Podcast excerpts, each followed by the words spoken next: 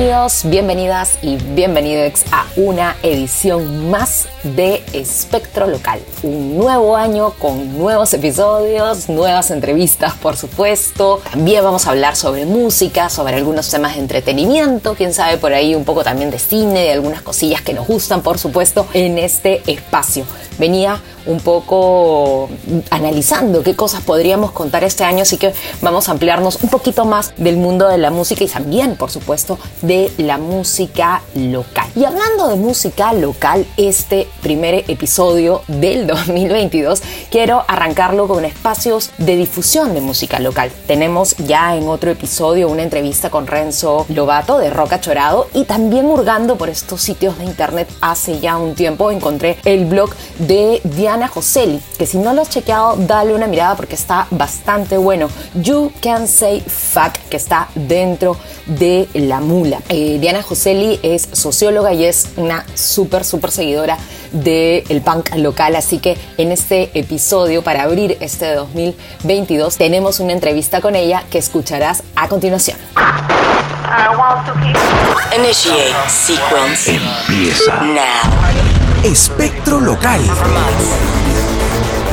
Un espacio donde encontrarás variedad de elementos musicales, tendencias, conversas y mucho más. Explosions. Espectro Local con Marley Pisani. Here we go. Loading.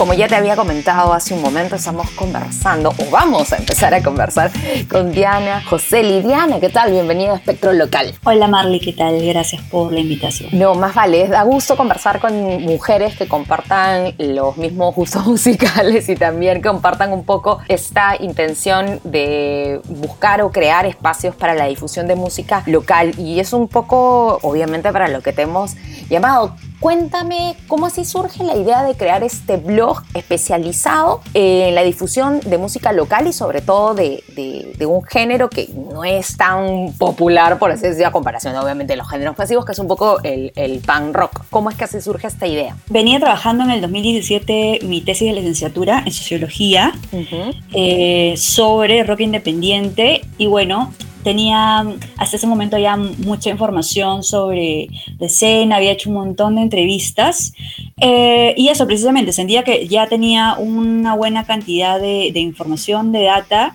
eh, que quería comenzar a hacer algo, como mm, hacer pequeñas notas, difundir algunas cosas que me parecían interesantes de, de publicar, no en formato académico, sino en formato más, más divulgatorio, ¿no? más ameno. Y eh, se me ocurrió la idea de comenzar un, un espacio mm, más propio, ¿no? Y, y nació esto de You Can Say Fuck en lamula.p. ¿Este acercamiento es un poco por el interés musical o por la necesidad un poco que existe dentro de la escena local, que no hay muchos espacios? Es una, es más- nació como un interés personal, eh, como te decía, porque tenía, tenía trabajando la tesis, venía trabajando la tesis, más que, más que darme cuenta que no existían esos tipos de espacios especializados. Eh, porque sí, efectivamente, ahí como, sabes que en, en- en el rock and roll y en, en el rock peruano específicamente, todo es do yourself, entonces Exacto. hay mucha autogestión, entonces hay muchas iniciativas de gente que quiere hacer cosas por la escena y, y tiene sus pequeños espacios ahí en, en internet y en Facebook, sobre todo en redes sociales, pero lo que a mí me gustaba era escribir principalmente, ¿no? Entonces, por ejemplo, si es que yo hubiera tenido la habilidad de hacer videos, si hubiese sacado un canal de YouTube o podcast como tú, sacaba un podcast, ¿no? Pero lo que a mí me gustaba realmente era escribir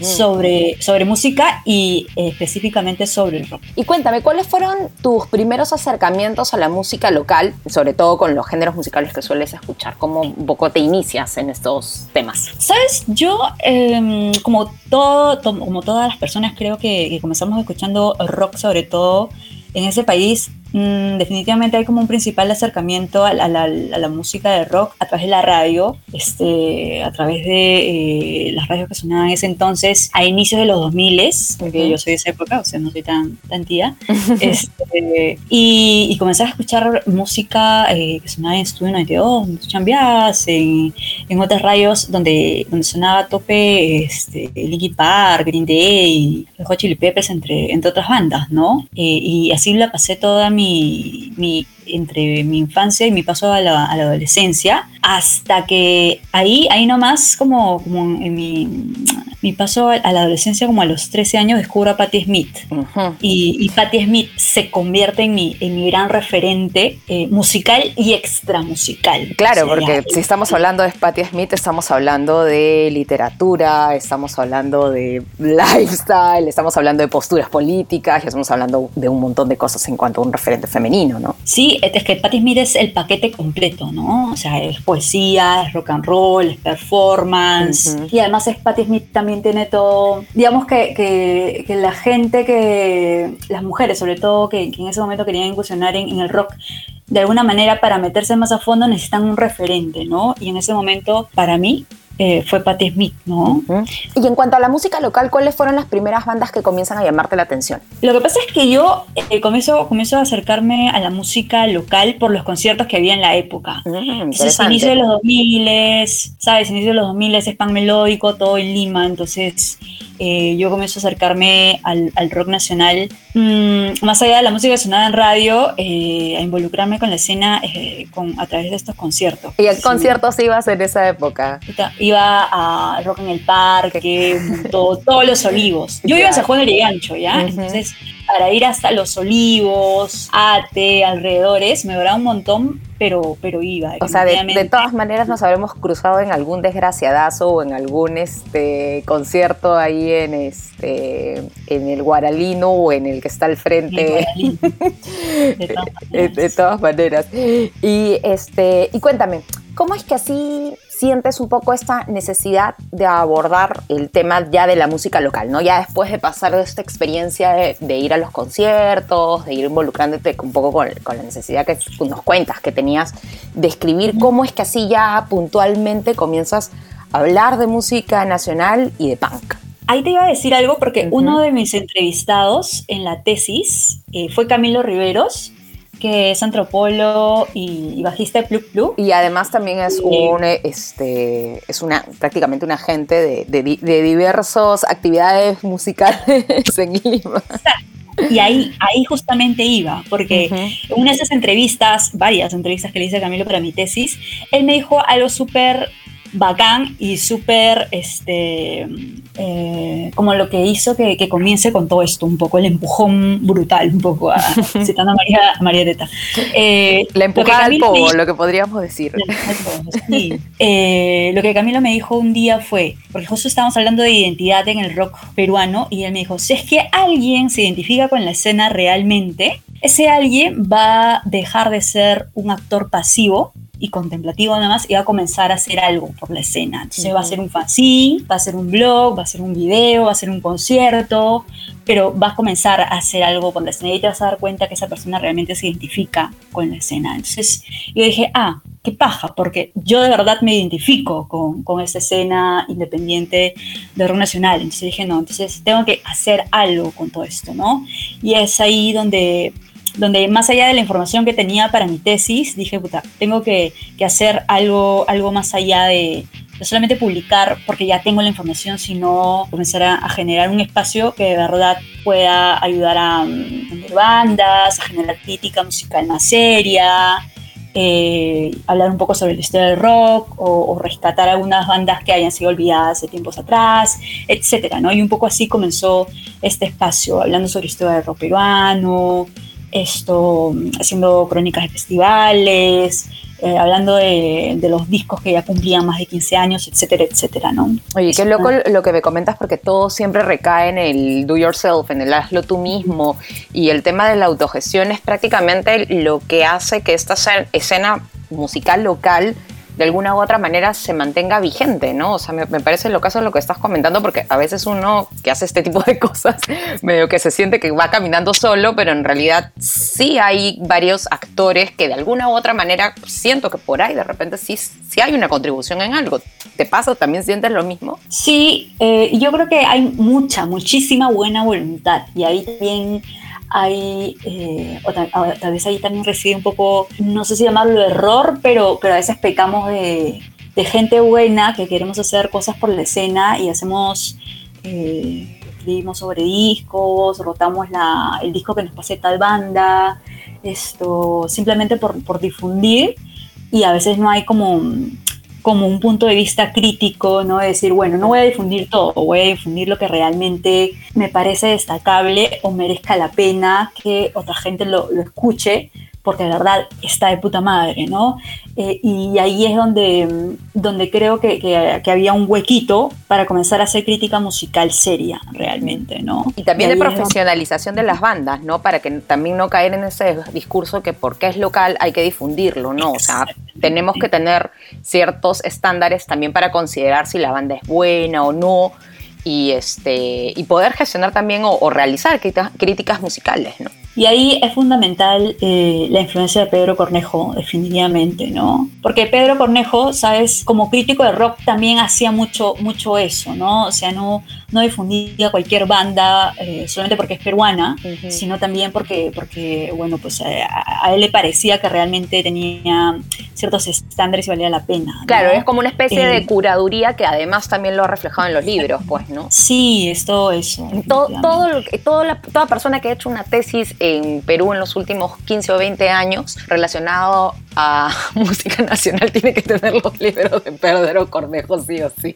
De todas maneras, el alta tensión de cabecera. ¿Tú lo llegaste a ver en tele o, o no llegaste a, a, esos años? Mira, no llegué a verlo en tele, pero cuando yo estaba en la universidad sí me lo, me lo crucé. Uh -huh. Porque yo, yo estaba en la, en la católica y, y, me lo crucé este cuando él todavía dictaba ahí, ¿no? Y algún, alguna vez quise colarme a, a una de sus clases, no me acuerdo de qué, de filosofía, no sé qué, qué cosa, simplemente yo quería estar ahí viéndolo, ¿no? Este, para fácil después quitarle unos minutos y hablar de otras jugadas, de, de rock probablemente. Simplemente se me cruzaba con otras clases y, y, y nunca pude entrar a una, a una de, de, las suyas. Este, pero ahí nada más eh, poco tiempo pasó para, para luego encontrarlo y, y conocerlo y, y bueno, ser un poco amigos.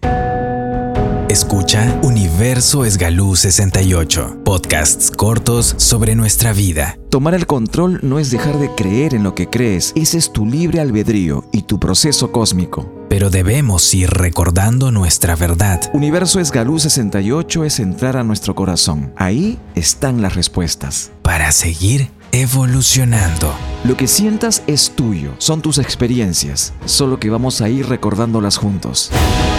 Universo Esgalú 68 con Fernando Cortés. Si esta es una señal, escúchanos en Spotify. Universo Esgalú 68. Escuchas, Escuchas. Espectro Local.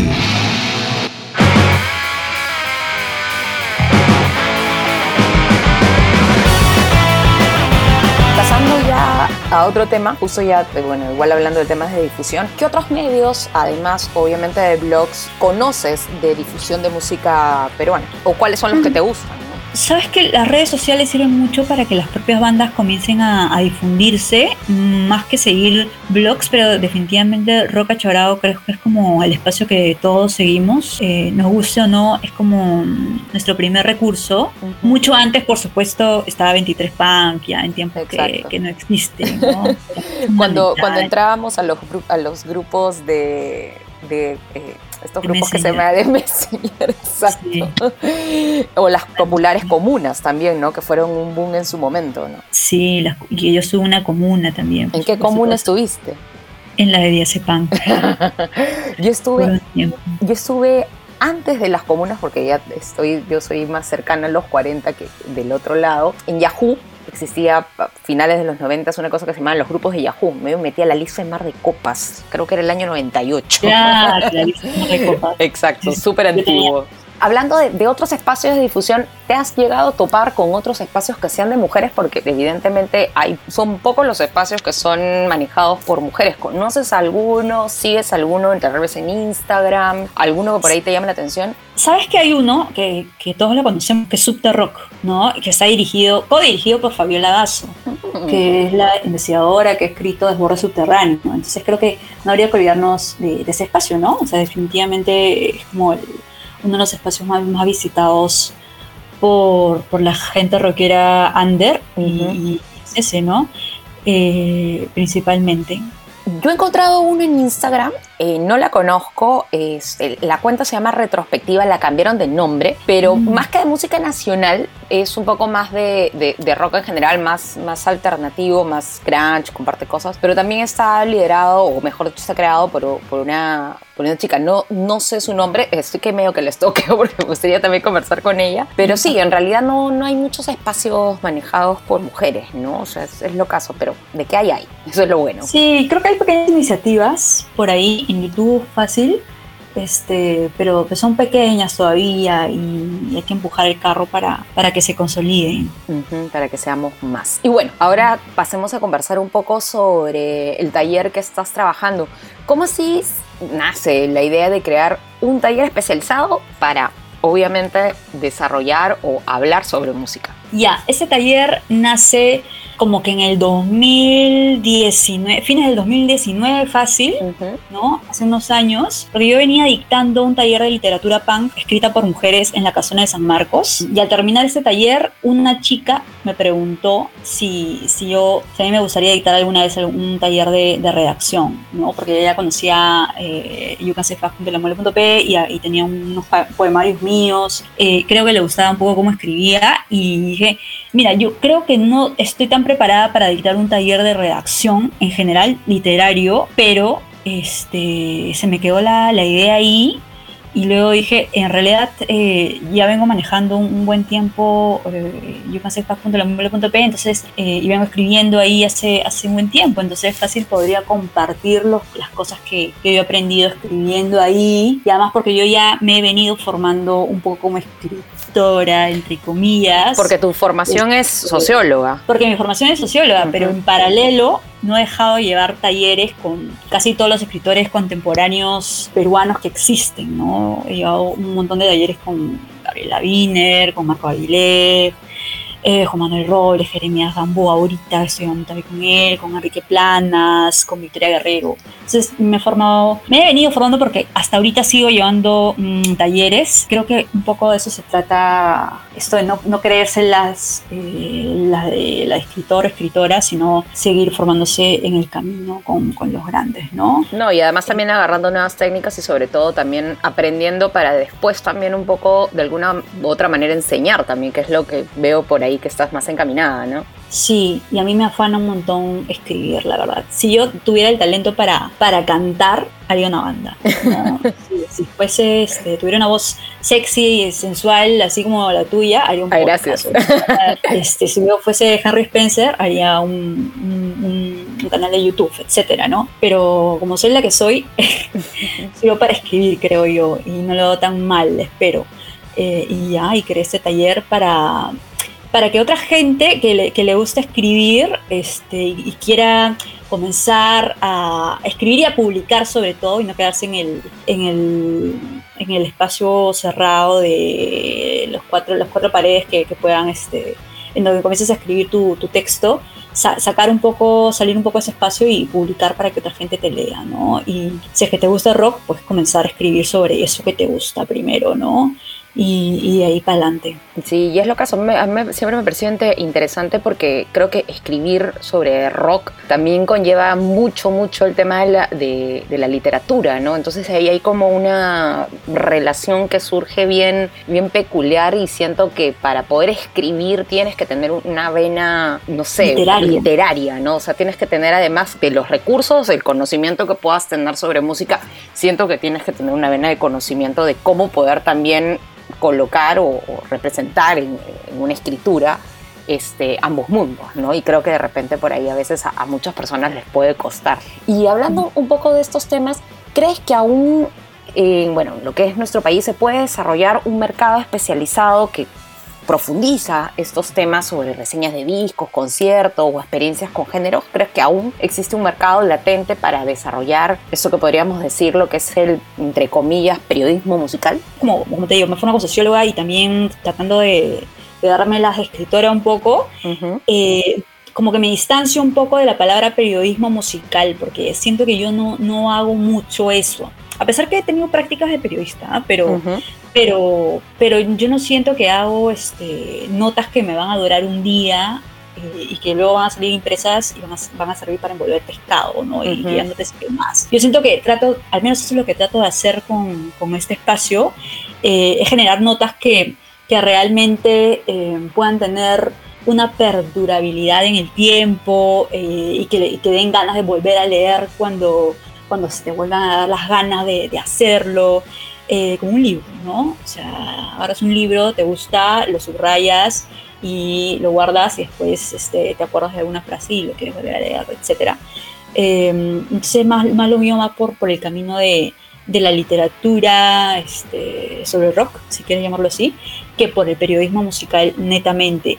Sin embargo, eh, no sé si es que vale la pena llamar un mercado para, para esto, pero pero sí me parece importante que detrás de todo arte siempre se desarrolle un camino paralelo para la crítica de arte, precisamente, ¿no? Y si es que en este país se hace música y se hace rock todavía, entonces de, todas maneras tiene que haber un espacio para la crítica de rock, o para la crítica de música, o para la crítica de arte, el tipo de arte que, que este sea, ¿no? Eh, y sí me parece importante que, que, existan estos espacios siempre, ¿no? Eh, sí. Me parece interesante porque, mira, lo que, lo que comentas es también como que rompe este esquema del tema de crítica lo negativo o raje, ¿no? Porque es como una especie de registro o como una especie de análisis de lo que estás haciendo, ¿no? no, no siempre la crítica tiene que ser este, negativa, ¿no? Sino que, que, quede como, una, como comentas, ¿no? una especie de registro. Este, aparte, me, me, me llama mucho la atención porque muchos eh, músicos a veces es lo que más le temen, ¿no? A la crítica musical. Es que es súper necesario porque si no sabes cómo, cómo reacciona eh, de alguna manera un melómano a tu música, eh, ¿cómo, puedes, ¿cómo puedes después llegar a, a, a un público más general, ¿no? eh, yo creo que es importante, sobre todo porque los melómanos que están detrás de, de la música o, o, la gente que está detrás del arte suelen ser los más informados, ¿no? Uh -huh. Entonces yo creo que de todas maneras es importante eh, recoger esas, esas miradas uh -huh. a través de la crítica musical sea escrita o, o, sea por otros medios. Oye, interesante. Y además que todo lo que me vienes comentando me, me lleva a, a, a siempre a, este, casi famosos a, al periodista que lo llamaban The Enemy, ¿no? Entonces siempre había como esta este, concepción de que el que escribía sobre ti era tu enemigo, una cosa así, ¿no? Que no tiene que ser necesariamente así. Claro, ¿no? porque además, o sea, si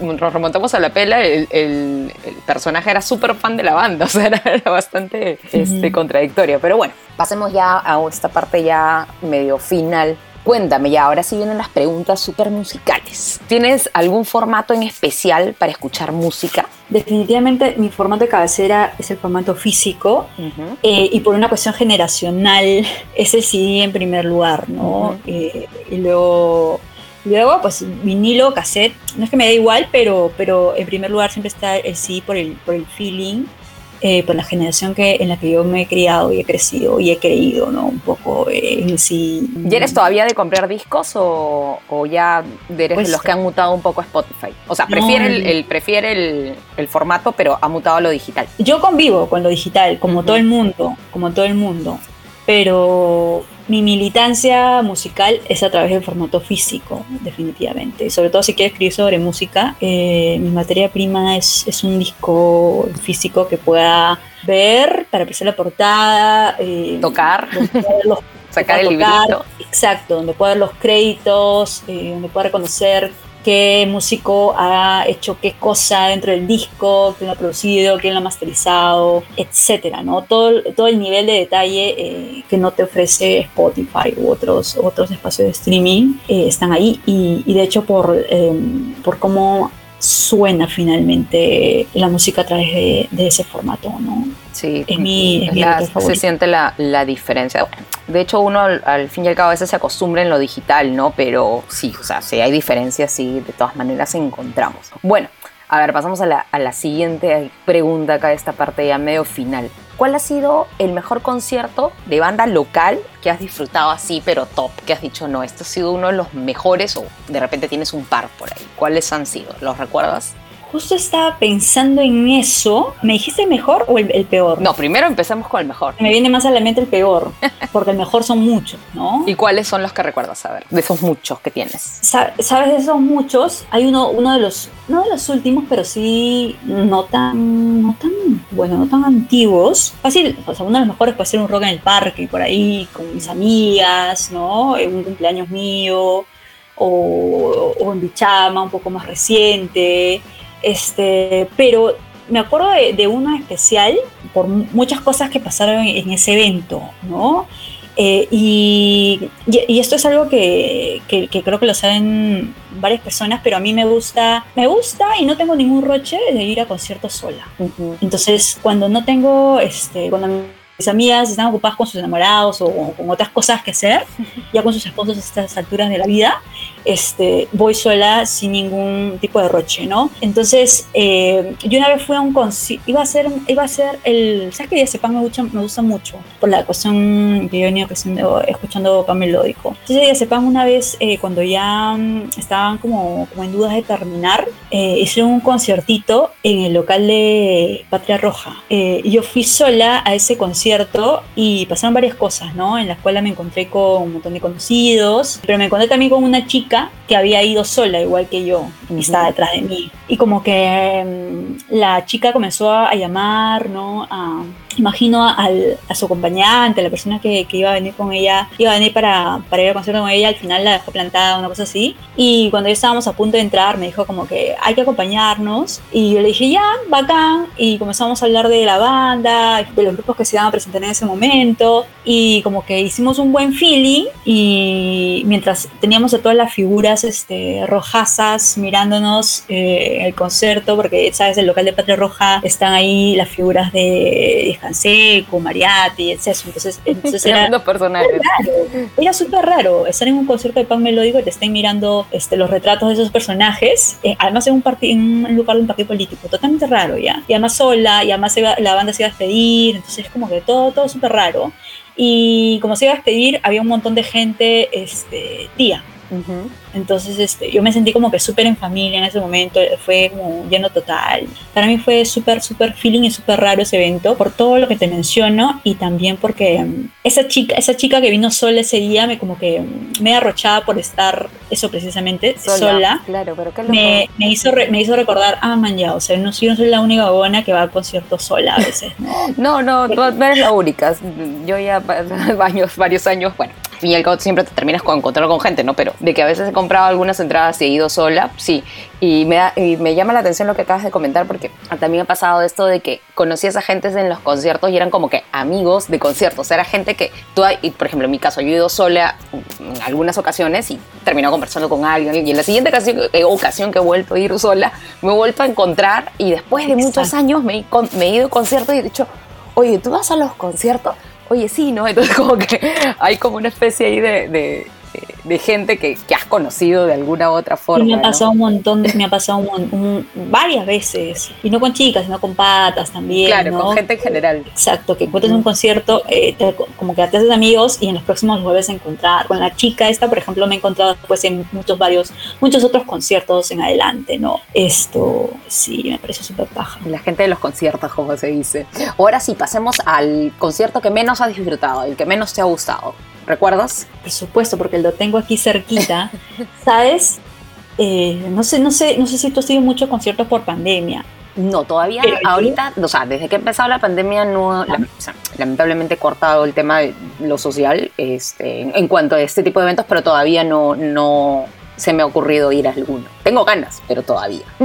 Yo tenía muchas ganas, ¿sabes? Entonces, eh, con las vacunas respectivas, este, me atrevía a, a ir a un concierto con- ya con mi mejor amiga este, en un, bar, a un barcito de, de centro de Lima con todos los protocolos. Entonces como que sentí todos esos protocolos, ¿no? Bueno, de la mascarilla, definitivamente la tenía que tener, pero lo que a mí me molestó fue eh, el ritual este de, estar sentada, ¿no? Eh, viendo una banda de rock adelante este, y, no poder podear, pararme, moverme, eso, ¿no? Entonces yo creo que, o sea, tal vez soy un poquito políticamente correcta, pero creo que los peores conciertos de la vida del rock y del estrella rock son los post pandemia. Sí, es como yo, yo lo veo que es como si te invitaran a un buffet y te digas, no, no puedes agarrar la carne, no, no puedes agarrar esto, no puedes comer esto, no, no puedes comer lo otro. Entonces, la experiencia de creo que lo que hemos estado acostumbrados durante, o lo que hemos conocido durante toda nuestra vida, ya no lo tenemos, ¿no? Entonces, sí, a mí también me pasa un poco de vueltas. Por ejemplo, que, he visto en, Festiva que hay como esta especie de cubos y que estás como que en tu box. Entonces, como que, sí, me parece. O igual, de hecho, bien, aplaudimos, obviamente. De todas maneras, es, la, es, la, nueva forma, nos cuesta, o sea, nos va a costar acostumbrarnos a eso y lo que esperamos en algún momento es retornar al, al povo sudoroso donde todo el mundo se choca con todo el mundo. Esto es Espectro Local con Marley Pisani.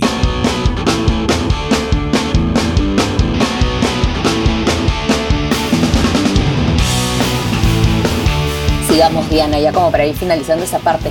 De hecho, tú que estás metida en el mundo de la literatura y todo este tema que tiene que ver un poco también con, con, temas de libros, ¿cuáles son de repente algunos libros de música que nos puedas recomendar? Así? que son básicos para iniciarnos en estos temas? Ya, lo primerísimo, eh, y porque ya he hablado mucho, bueno, mucho, pero, pero sí me he referido a Patti Smith, yo creo que es básico leer Éramos unos niños de Patti Smith. Yo no sé si lo has leído. No, pero, sí lo tengo dentro de las listas de libros por comprar o de que se deben chequear. sí, es básico. Y porque creo que aparece este libro en todas las listas de, de cualquier persona eh, que quiera recomendarme un libro sobre, sobre rock específicamente, ¿no? ¿no? ¿no? solo porque Patti Smith sea mi principal referente, sino porque el libro también te habla de cómo, cómo ella comienza desde súper abajo, ¿no? Además, eh, Patti Smith comienza a tener una banda recién a los 29 años, ¿no? Entonces, este, un, poco, no sé si llamarlo tarde, pero, pero es en ese momento donde, donde ella ya está preparada en un, todo un ambiente, ¿no? Después de haber trabajado, haber tenido trabajos como, como mesera, trabajos desde donde ella era explotada terriblemente, de vivir en la calle algunas veces. Entonces, esto, e, el libro te va, te va narrando un poco toda esa historia eh, por la que ha tenido que pasar Patti Smith eh, de la mano de, su mejor amigo de ese entonces, que es Robert Mapplethorpe, ¿no? Entonces, eh, el libro un poco habla de, todas, esas, todas esas vivencias de, por las que ha pasado eh, un músico de rock como ella, ¿no? Después otro libro buenazo es la, chica del grupo de Kim Gordon, de Sonic Youth. Igual habla cómo nació su interés por la música, por el mundo del arte, ¿no? Porque ella más allá de ser solo músico es, una artista completa también. Esto, y además ha escrito también para algunos medios, etc. Luego Crónicas eh, de Bob Dylan, porque Bob Dylan ya es el personaje que todo el mundo conoce. Eh, y porque está bueno también revisar qué es lo que le ha hecho y cómo ha llegado hasta donde ha llegado, ¿no? Sí, no, y aparte de ser un icono no solamente de la música, sino también ya prácticamente de la cultura popular, ¿no? y el hombre las tenía claras desde el principio, ¿no? Y ahí te cuenta definitivamente qué, es lo que él pensaba eh, cuando comenzaba a tocar de bar, en, de bar en bar o de café en café al inicio y, y, a qué puertas tocaba y por qué. Estaba todo, todo planificado, ¿no? Eh, ¿Y, de libros locales, cuáles son los que, te, con los cuales sí de todas maneras te quedas? Te los llevas de todas maneras. Definitivamente con alta atención. La, primera, edición de Pedro Cortejo. Y el último libro que ha sacado Pedro también, Días de Furia, es buenazo. Es un libro corto, Días de Furia, se lanzó el año pasado eh, y rescata eh, sus primeros textos en fanzines en los 80s y luego en algunas revistas, en algunos medios en los 90s como crítico de rock. Entonces ahí te vas a dar cuenta, mm, aunque el libro se, se vende un poco como, como, un libro de rock subterráneo, creo que pasa muchísimo más allá de eso y como se lo he dicho a, todo el mundo que me ha preguntado sobre este libro, es súper actual. hay críticas que lanza Pedro ahí que se aplican perfectamente para, para el día de hoy, ¿no? Y creo que, bueno, hasta el momento nadie, nadie lo ha superado a nivel de, de crítico de rock. Claro, no, y además es, es mucho más completo completo, ¿no? Porque tiene distintas aristas de, de- de cómo ve la situación como músico, como sociólogo, tiene un análisis Filósofo. bastante, filósofo, Filósofo. perdón, este, tiene un análisis bastante interesante. Sí. Bueno, entonces habrá que echarle ojo al último libro de, de Pedro Cornejo. Y pasamos ya para las infaltables de bandas. ¿Cuáles son así las bandas locales, pues, peruanas, locales por supuesto, que son parte del soundtrack de tu vida? ¿Sabes? Yo dictado un tallercito de, de historia del rock peruano. Ujú. eh, esto a partir de mi tesis y de toda la información que, que venía recogiendo. Y ahí es que, que descubro muchas otras bandas más allá de los 2000 que he vivido. Y a mí me, siempre me ha gustado mucho eh, El Gueto, que es una banda Ya, de los 90. De una banda de los 90, más una banda medio fusión. Sí, y cuando no, no todavía no estaba preparada esta reedición que sacó a Tutti Play, eh, Ujú. yo me conseguí el, el pirata de, de- del gueto en Quilca, Ujú. este, cuando era chibolaza, porque no había, pues La copia de la copia de la copia, claro, porque Sí, triste, ¿no? ya no Triste, hay. pero, pero me compré ese, ese, ese este, disco pirata lo escuché un montón. Y luego cuando este, me enteré de la reedición que sacó Tutti Play, una edición de lujo buenaza, bellísima, la compré y la escuché un montón. Eh, el disco un libreto, que es más el, el único disco que, que, sacó la banda, ¿no? Y que sacó primerísimo Mundano Records. Sí. Y después ya lo editó.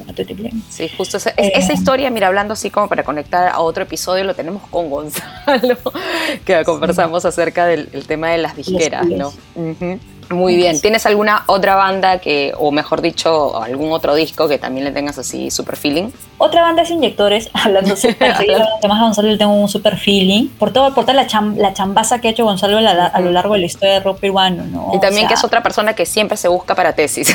Exactamente, ¿no? O sea, porque, porque Gonzalo comenzó tocando con Pedro Cornejo, con Daniel F, hay gente que no sabe, ¿no? Pero Gonzalo viene desde, ahí. eh, y yo lo conocí ya con Inyectores, y para mí Inyectores también es otra banda fundamental, que tengo toda la discografía de Inyectores aquí también. Eh, y además, algunos discos firmados por, por él. Inyectores es otra, es otra banda fundamental de, de mi vida. Eh, El hombre misterioso, Atómica, Plus Plus, más recientemente Insumisión también, para cambiar de, de ritmo un poco. Para cambiar un poco de Eh, géneros. Sí, porque no todo es punk, ¿no? Este, pero, pero la mayor del tiempo sí. Bueno, eh, Diana, y de las bandas que has escuchado últimamente que nos, o sea, de ya un poquito ya de estos últimos años que te gusten y nos quieras recomendar, ¿Peruanas o de afuera? puede ser un poco de todo. Bandas que, que ya no son tan nuevas, porque, ¿sabes? La, la banda nueva son las bandas que han aparecido en pandemia, o sea, hace Exacto. un año o dos años. nuevas. Pero bandas que ya vienen teniendo unos buenos años de recorrido y qué pena que por pandemia no se han visibilizado tantas. Definitivamente eh, en Perú, Niños sin Smartphones es mi banda favorita actualmente, pero es una Ujú. bandaza. El año pasado ha sacado su disco Todos Vamos a Morir, eh, que para mí es el- el- uno de los mejores discos que han salido el- en el 2021 y que lo recomiendo un montón. Eh, además está compuesto eh, por dos super genios. O sea, simplemente esa banda se, se levanta por dos, por dos cabezas, ¿no? que son dos genios. Denis y Rui González, que también Rui González venía de tocar este, en Space Beat, es otra Exacto, sí, banda. que es, sí, exacto.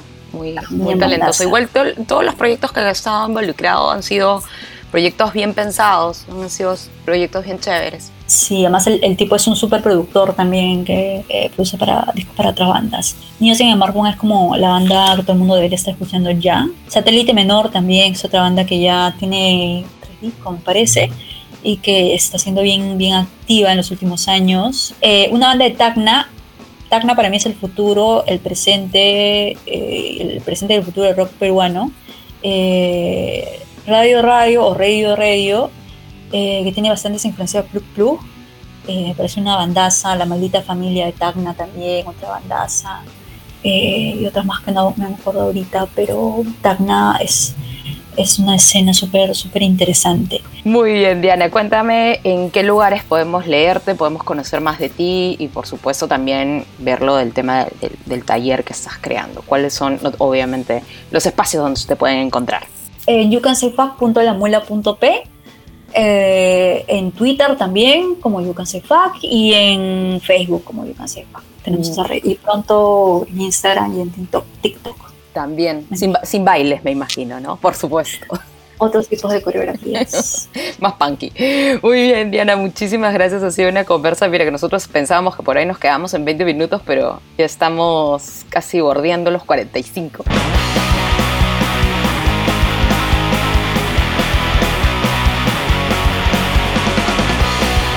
Despedimos así este primer episodio, no de espectro local, por supuesto, pero sí del 2022. Diciembre es un mes medio loco para mí. Los que me conocen saben que me dedico también a cosillas relacionadas al cuidado personal y Navidad es igual a campaña navideña y a no tener vida, pero ya he vuelto a ordenarme y por supuesto ya con esta movida, con esta reactivación de algunos eventos, de algunos conciertos, que igual estamos ahorita con eh, la versión Omicron de COVID, igual tenemos que seguir cuidándonos, pero ya hay muchos más eventos de activación y por supuesto hay que darle más vuelta a estas conversas, a estas entrevistas que están por supuesto destinadas a hablar de entretenimiento, música y por supuesto también escena local. Así que me despido, ya sabes, sigue a Diana Joseli eh, a través de su blog You Can Say Fuck, también la puedes encontrar ahí en, Twitter. Y eh, por mi parte también puedes escuchar este episodio por supuesto, a través de otras plataformas como Spotify, estamos también en Google, estamos también en iTunes y también estoy en todas las redes sociales menos en TikTok. Algún día estaremos en TikTok. Espero no bailar, sino de repente por ahí meterle algo de pojo.